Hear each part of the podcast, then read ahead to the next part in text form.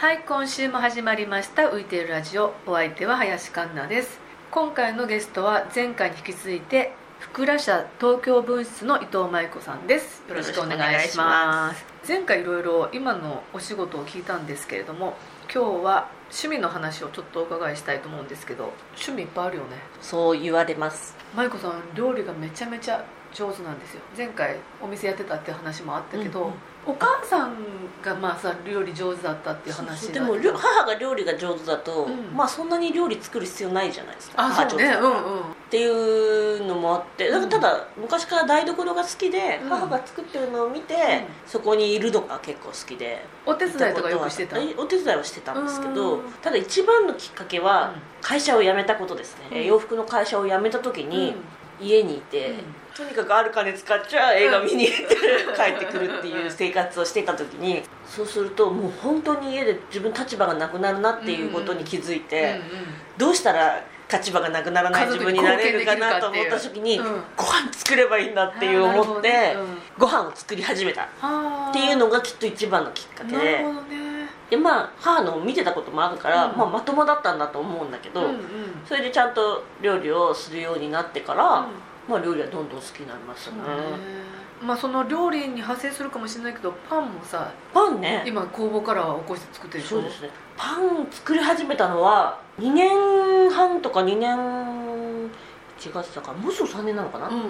そうパンは普通にお鍋で作るパンみたいなことはちょいちょいやってたんですけど、うんたまたま開いた本の付録かなんかに、ルクルーゼっていうお鍋でフランスパンを焼こうみたいなのが書いてあって。フランスパンを？そうそうそれがやってみたくなって、うんうん。って思ってたら気づいたら公募が起こしたくなった なるほどね。そのルクルーゼで焼くフランスパンはその時はイースト菌を使ったの？それはイースト菌を使った、なんだけど、うん。その後にそのふわふわしたパンじゃなくて、はいはいこのなんかハードな感じのパンというのはうん。どうしたらできるんだろうっていうことを思い始めて、気づいたら工房を起こし始めて、うんそうそれも本当に突然やりたくなって、うん。突然研究を始めて、もう日々勉強ですね、まあもう意味わかんないけど。いや生き物だしね特にそうそう工房はねそうそうで季節によっても全然違うし。仕込む酵母菌も全然違うしねそうそうの威力が全然う違うし、ううんみんなには本当に何が面白いのというぐらいだってまあ腐っていくじゃないけど発酵していくものなわけだけど、ん。まあ興味のない人にだったら何一つ興味のないことだから。発酵ってめちゃめちゃ面白くない？そう。だってさそうそう思ったから。やってるんだけどみんな思わない人にとってはねそうなのか。本当に見せられても困るような絵じゃないですか。まあお味噌とか白そうだしザワークラフトとかもそうだけど置いてほっとくだけでそうそう。勝手にできちゃうってすごいよね。頑張るっていう。うんそうそう。菌が頑張ってくるのめっちゃすごいと思うけどね。でうちの母親もうん。パンは作ったけど工房やったことは一度もないらしくてうなんだ。からあんたがそんなことやるようになるとはねって言って驚いてて。へ時間をどう使ってるのかっていうことはうん。言われがちなことなんですえけど、パンのいいところはうん。家にいればああ結構フリーだからうんうんうん。家で仕事することも結構多かったりとかすると、うん。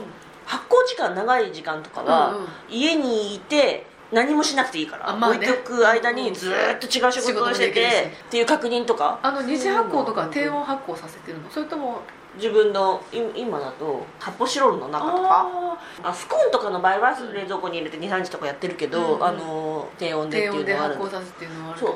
なんかもう232年半とかやってると、うん。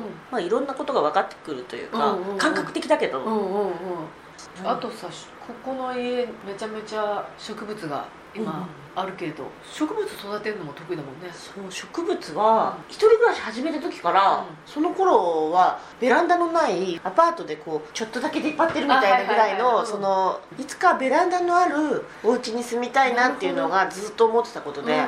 ここに引っ越してきたのがよ4年半ぐらい前なんだけど、うんその時の一番がそのベランダがある、ね。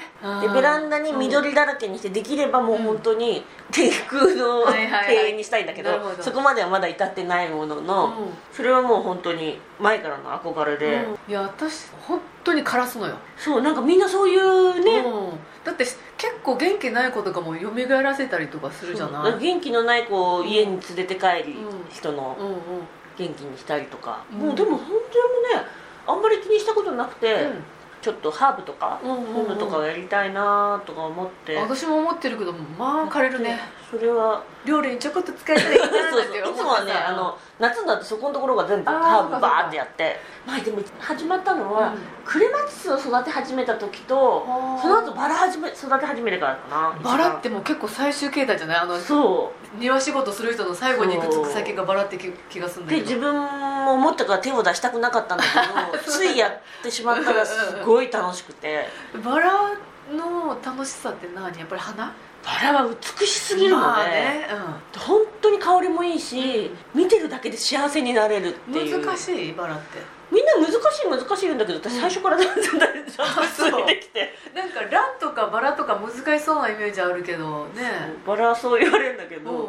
結構ちゃんと最初から咲いていて。あれだ。グでリーングリーンサムっていうやつだ。あのグリーンフィンガーじゃないかっていうことはよく人に言われるけど、うんそのただバラ育てたのは本当にただの趣味なんだけど、うん今はバラの花びらから酵母も起こすようになり、おー。あとはあれは2年前かな。やっぱりパンもちょっとバラの香りする？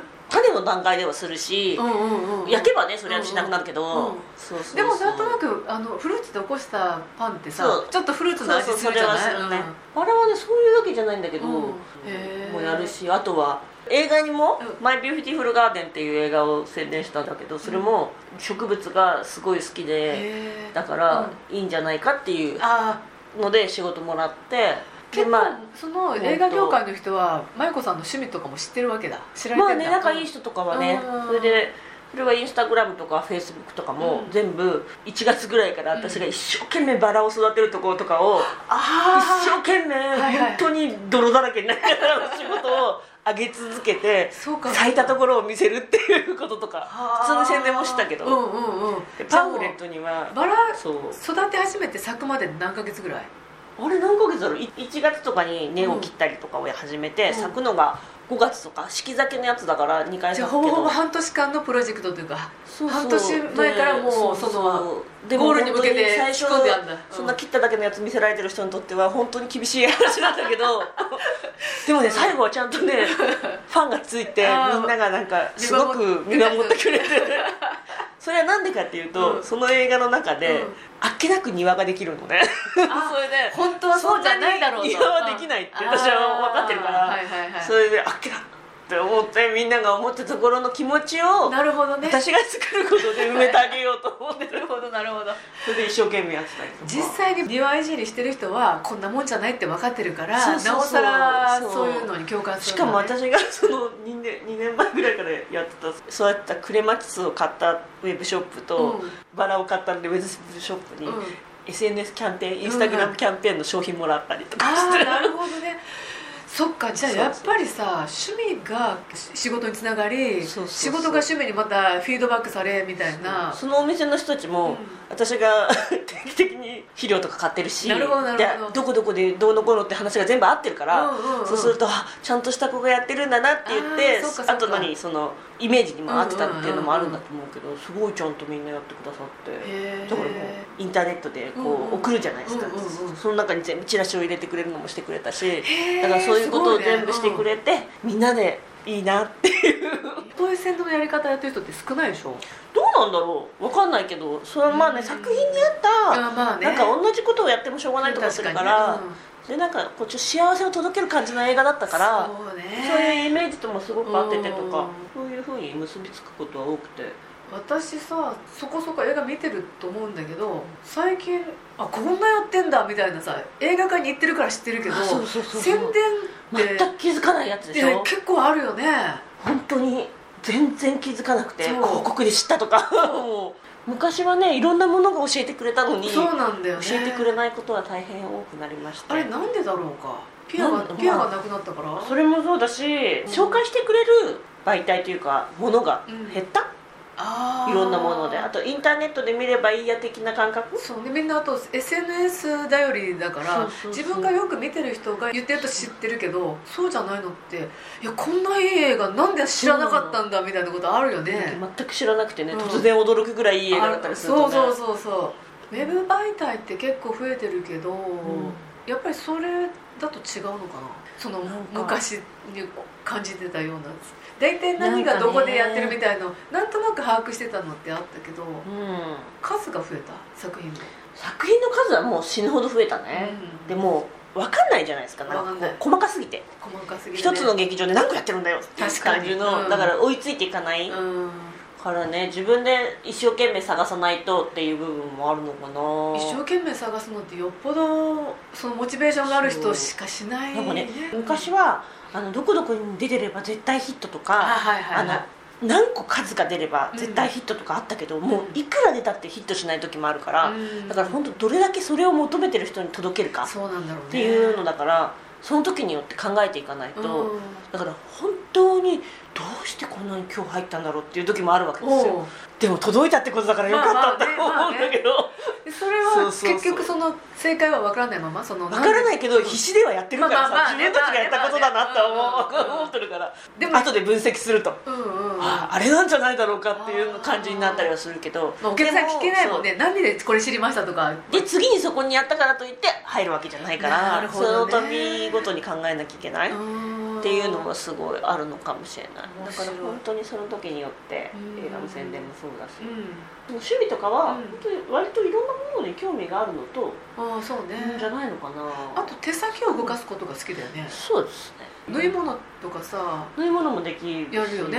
縫い物リメイクとかね。本当にうちの母親のスパルタ教育によってできるようになったのよ。そうなの？兄弟うん。4人兄弟であと全員男なんです。なんだけどお兄ちゃんとかには雑巾とか作ってきなさいって言われる時にお兄ちゃんとかは作ってもらったのを持ってったんだけど私は小学1年の時から自分で作らないなら持っていかなくていいって言われたんです。だからうん。女の子はやっといた方がいいと思ったんだと思う。うん。だからちゃんと自分で作るようにならなきゃいけなかったからだから運何でも。針まずは運針からみたいな。そうそう。編み物も小学校の時にある程度できたし、うん。そこがもしかしてあのニットのやつにつながってる？もうねあれは衝撃的なね、うんすごい久しぶりにそのヤンの映画の時は、それたまたま私はいろんなそういう洋裁もやってるし、うん。手仕事系のその器のやつとかも出てるからいいんじゃないかって友達がくれた仕事なんだけどりそう結局あれうちの母親がすごい一生懸命編んでくれてそうなの？私もやってるけど、私は棒編み一辺倒なんだけど、うちの母親は両方できるので鍵も棒をなんかチャチャチャみんなに感心されながらやってました。すごいな。確かにアイディアがあってもそれを実現できるスキルがなかったら結局別の人を巻き込んだりとかし、まあ、巻き込めるステッカーあればいいけどそれがあるか自分ができるかっていうことになるよね、うん。結構だから本当に自分でやってきたこと、うん。仕事につながるしあとなんか結構料理もうん。パンフレットにやらせてもらったこともあるな。あやちむんじゃなくて映画の方の？映画の料理でやったこともあるし、うんあとはまあねうん時々最近は雑誌とかでちょっとやらせてもらったりとか、それねあのほらうん。やちむんの祭事の時のお皿だけじゃなくて料理もよく入れてるじゃあない？あの写真も料理も全部自分でやってるんだもんあのね DM とかのやつは自分で撮ったりとか、それになんかね、まあ、頼まれたことだからやろうかなとかやっぱりその仕事で振られたことによって自分のできることが増えていき、うん。その増えたことによってまた新たな仕事が来るみたいな感じで、今までやってきたってこと、あとはなんか結局この福良社のこととかもやってると、執筆依頼みたいなの？あはいはいはい、前だからとかにうんそのクロワッサンっていつも自分が売り込んでるうん媒体の人からなんか沖縄に電話があってそれもなんかインスタグラムを見てたらしくて東京分室のこの伊藤さんっていう人と連絡が取りたいって言われて、うんうん。それで来たから、うん。で連絡したら自分が使っているものを紹介するページで、うん。連載のやつで。い完全に文化人2つじゃん。2つうん。なんかやってほしいって言われて、へえでこれと？あこの電球？この電気のやつとあの自分の頃の沖縄の器やるときに一番最初に惚れ込んだお皿と紹介させてもらったりとか、これも沖縄の琉球？へこれは琉球じゃなくて岐阜の安土聡太さんっていうえ友達というか祭事と仲良くなった人が作ってるやつ。本当に素晴らしいのは、うん。そう紹介した文が乗る時に、うん。ちょうどその松屋銀座の銀座亭仕事直売所っていう時のちょうど前の持ってるよね。うんで,、うんで私の沖縄の器を売ってるところとあずさんのところが隣にあって両方にクロワッサンを広げてこう置いてああなるほどね。すごい来てくれて。うんうんうんすごい。あずさんにも褒めていただいてえー。よかったと、何しろそれそういうので私は別に書いて、うんうん楽しくも書いて、うん。ちょっとしたギャラもいただいたりもしてるし、しかも狙ったわけじゃないのにたまたまなんでしょ？うん。で嬉しいのは松屋の人にとってみれば、そんなページ買った日にはあーすごいお値段広告としたらねそれにこう連続で載ったからすごい褒めてくださって、はいはいはいはい。と思ってお互いによかったからよかったみんなが幸せになるパターンだよねそれってね。でもみんなでよかったと思って。三方よし？よ？もう4方本ぐらいよしだよねそれね。そうそうそれでへよかったなとかそういうことはね結構持ってるんです、催事にぶつかってくるっていうのは最高だなっていつも。ーそのこの話だけ聞くとすごくいろんなものを引き寄せてるというかさすごくうまく循環してると思うんだけど、うん。そうなってる秘訣みたいなのって自分で秘訣？秘訣というかこういうふうなことを心がけてる。まあ運がいいとは思うでしょ自分でも、うーん。そうなのかな。うん、でもなんかよくつながるなとは思う。うんうんうんうん。友達っていうかなんかこう気づいたらこうんうんううん。なってつながったりするのがよくあって。そうそう。それはどういう、なんでしょうかね、うん。そうだ。前さ桜新町に住んでた時に、同じ建物の上の人があ仲良あかったじゃない？仲良かったね。家で鍋とかしたりしてたじゃない？ああいうのってあんまりさ特に東京ではないよね。もね。だからこの町の人も結構仲いいですよ。まあ、千駄木とかこの辺はそういうコミュニティがありそうな街ではあるじゃない、うんだけど割とああいう東京の一人暮らしの人が多いマンションで、うん。そういうご近所付き合いとかって珍しいなって思ったんだそういえば私。でもすごい友達が多いかといったら大してそんなに多くもないんだけど結構その知り合いぐらいのことでいろんなことが起きたりはするなとまあね。前住んでたマンションの上の人と下の人と仲良くなったきっかけって。あれは何だったの？かななんか困ってたんだと思う。お姉さんがなんか網とかなんかであなんかカタカタなんかガッガッガッみたいなことやっててそれのやり方こうですよっていうのを教えたとかそういう感じの本あ当にあ本当。なんでもないことだと思う。そうか。そんなことで。でもそういうことってさあるかもしれないけどあどうもで終わるパターンもあるじゃん。ああそうですね。一人暮らしが多いマンションとか一人暮らしの時にやっぱり近所の人近所っていうか隣の部屋の人とか会えば挨拶会釈はするけど話さないみたいなことがほとんどかなって思うからね。やっぱりその辺の開かれた感じあんのかもね。あるのかな、ね基本的に挨拶はちゃんとするタイプ、まあでも挨拶そそこら辺の小道でもすれ違う人には一応会釈と、何度も見る人には声を出して挨拶をしようっていう気持ちはある。タイプではある。声を出して挨拶するって大事こんにちはとかは、うん。あのおばあちゃんとか一人とか結構多いから、そういう人たちにはちゃんとああと子供？子供ね、うん。子供には挨拶は重要だということを知らせとかなきゃいけないと思って、うんうんうんうんうん。なんでだろうねでも会釈じゃなくて声出すっていうのが重要なのかもね。でもなんか挨拶大事って。挨拶大事かなと思って、いうのは基本の基本っちゃあれだけどでも結局基本が大事なのかもね。うん。人生。じゃないかな、あと私聞いときたかったのが、まあ、すごいいろいろやってるけどその時間の使い方、パンはさやってる間仕事すればいいからって言ったけどうん。でもそれ以外にも結構いろんなとこさしょっちゅう移動も多いじゃない？沖縄もしょっちゅう行ったりしてるし。なんかみんな時間の配分どうしてるのとか、うん寝てるのとか言われるけどうんうんすごいよく寝てるので、あとね仕事が早い。仕事が早いのと、うん。なんかあんまためないんじゃないかな。ためない。でもそれはそのまでパッパッてやっていくってこ同時進行もしてるし、んうんなんかこれだと今日やってたことだとパンを発酵させながら器を選びはあはあはあ写真も撮うんりで発送発送作業の習慣も呼んであってうんこう同時進行はすごいしてる案外ダラダラしないんだ。だらだらはそんなにしない。そっか。ここの部屋にうん。ソファーが置いてないっていうのはすごくなるほどね。だらっと寝ちゃうっていうのが一番うん。良くないと思ってて。ここにいた時にうん。結局リビングは商談の場でもあるし、なるほどみんなに見てもらう場でもあるから、うんうんうん。ここであんまりダラダラとした姿勢についてはしないようにしようなとは思ったんです。あーそうそう私との一番の大きな差はダラダラしないだ。分かった。で眠かったら、もうさっさと寝る。そこで、もう本当に15分でバタンって倒れて寝てしまった方が、よっぽど効率的だなと思ってなんかう眠眠いと思って仕事するぐらいだったら昼間でも、うんうんうん。とは思ってる。はあそうか。今すっごい謎が解けた。あとなんかね結局映画の宣伝してると物を送るってこととかも結構多かったりとかするんだけど、うん。器はまあまとめて全部でガッと送る感じだけど、いはい。映画の宣伝だとピッピッピッピッあとメールも、うんうんうんあの画像を送ってどうのとかはいはいはい出してもらうためにっていうのがあるんだけど、うんそれを若い子とか割とこうバーって書いておいて、うん後でやろう後でやろうってなって、うん積もり積もってきはあっと厳しくなるんだと思うんだけどな私もうその場で書いちゃうんだよ。もうあそっかそっか。えーっつって送るやるかだ後で投函しときますみたいな感じをもうその場で始めちゃって。そうか。そうそうそれを基本的に考えてて、そうした方がうん。本当に楽だし、いやもうごもっともとしか言いようがないけど。そう貯めちゃうと。で結局他にやることはいくらでもあるかあらる 一個一個、うん今やれるものを一個一個やっていこうっていうのはすごくあるそうかそうか習慣をまとめるのはともかく書いたりするのはもう思った瞬間にやる。そうそうそう。やっとけば簡単だし、それね。で結局今はフリーだからいいんだけど、うん。雇われた時とかは、うん。そこにプラス上司のお願い事が入る入りますな。で自分のやつをうん。もう貯めといて、うん。上司のも来た日にはパンクして集荷が来ちゃったっていうことになるからそれをちゃんとそうしようと思ってた。そして上司の言うことはさ結構すぐやんなきゃダメだからね。そうそうそうそうあ今日送らなかったら怒られるわけですよ、ーまあ案件的に。ね。そうですね。あでも今私のに足りてないことが今すごく分かった。ついついさ後でやろうって思っちゃうんだよね。これは本当に結構さっさとやるね。あとはまあその時によってだけどね、その割とあと同時進行してることが多いんじゃないかな、うんなるほどね。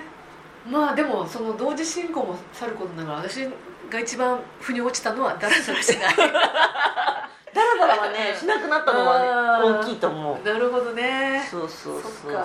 SNS とかもうん。普通にやるんだけど、うん。仕事でやるものと併用してやってたりするから、あー。結局仕事で上げなきゃいけないっていうのもあるんだけど、うんうんうん。それって常に新しいこう内容とか、うんうん。まああと面白くもなきゃどうにもならないしとか,、まあ確かにね。うんうん。ただ宣伝ばっか載せても本当に面白くなな。いってだけじゃん、ない押し付けられるだけだからそういうのを面白くするよとかなんか考えてるから、うんうんうん。そういうのがパッて考えてピューってやる。そうね。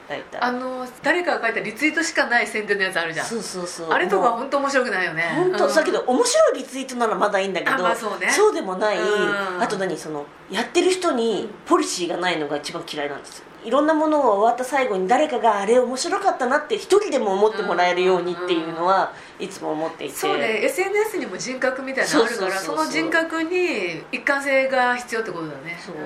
あとはなんかみんなでやるならみんなでやるので、面白い複合性を作るとかそういうことをなん。かものによって考えた方がいいなっていうのがあってはいはいはいいやー今日勉強にななんるかわ細かく細かく何個も上げるっていうよりも、そうじゃない、うん。だから今よくやってるのは何個かやってるんだけど、うん。インスタグラムだと自分のもあるけど、うん。やっぱ自分のは福良社のものをあげたりもするから、うんうんそしてやっぱりあげたもので催事に来てくれる人とか普通にいるからそっかそっか。あ見てるのいつもとか、うんうん。店頭で話しかけてくれる人とかもいるし、やっぱそれはそれで本当に嬉しい。ことなんだけど、プラスそのフランス映画祭のとかもやってるんだけど、うんうんフランス映画祭はほら子供の時からフランス映画好きなので、うんうんうんそういうのでいろんな方向で憧れた部分とかとかを融合したりとかフランスによって知ったことっていくらでもあるからね。そういうのをうん。突然なんかピッて言って本見ててああそうだったなとか思い出したらそれをあげるっていう,、うんうんうんそういう感覚うんうんをあげてることもあるし。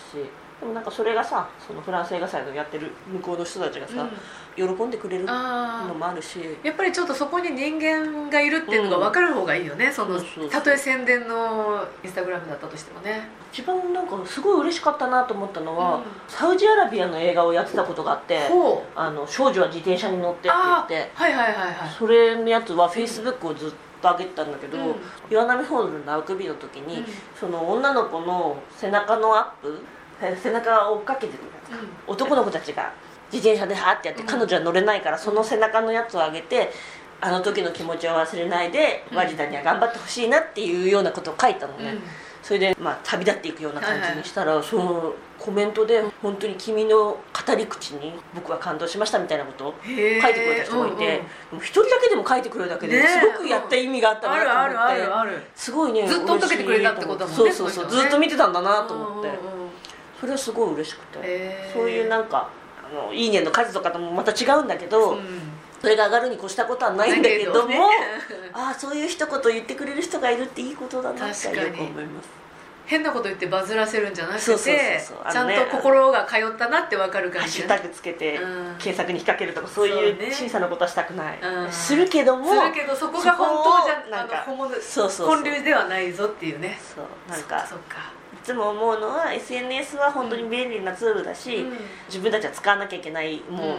宣伝としてはなんだけど、あくまでもツールだと思って、ね。向こうにこう、うん。何踊らされるとかうんはいはい。にはなりたくないっていうのはすごくいつも。こっちも人だし向こうにいる人も人だみたいな感じだよね。それを変には使いたくないなとは思いながら宣伝はしてるいやー今日私めっちゃ勉強になった。なぜかというと私は今ちょっと宣伝に興味津々だからあそうか。宣伝ね。うん。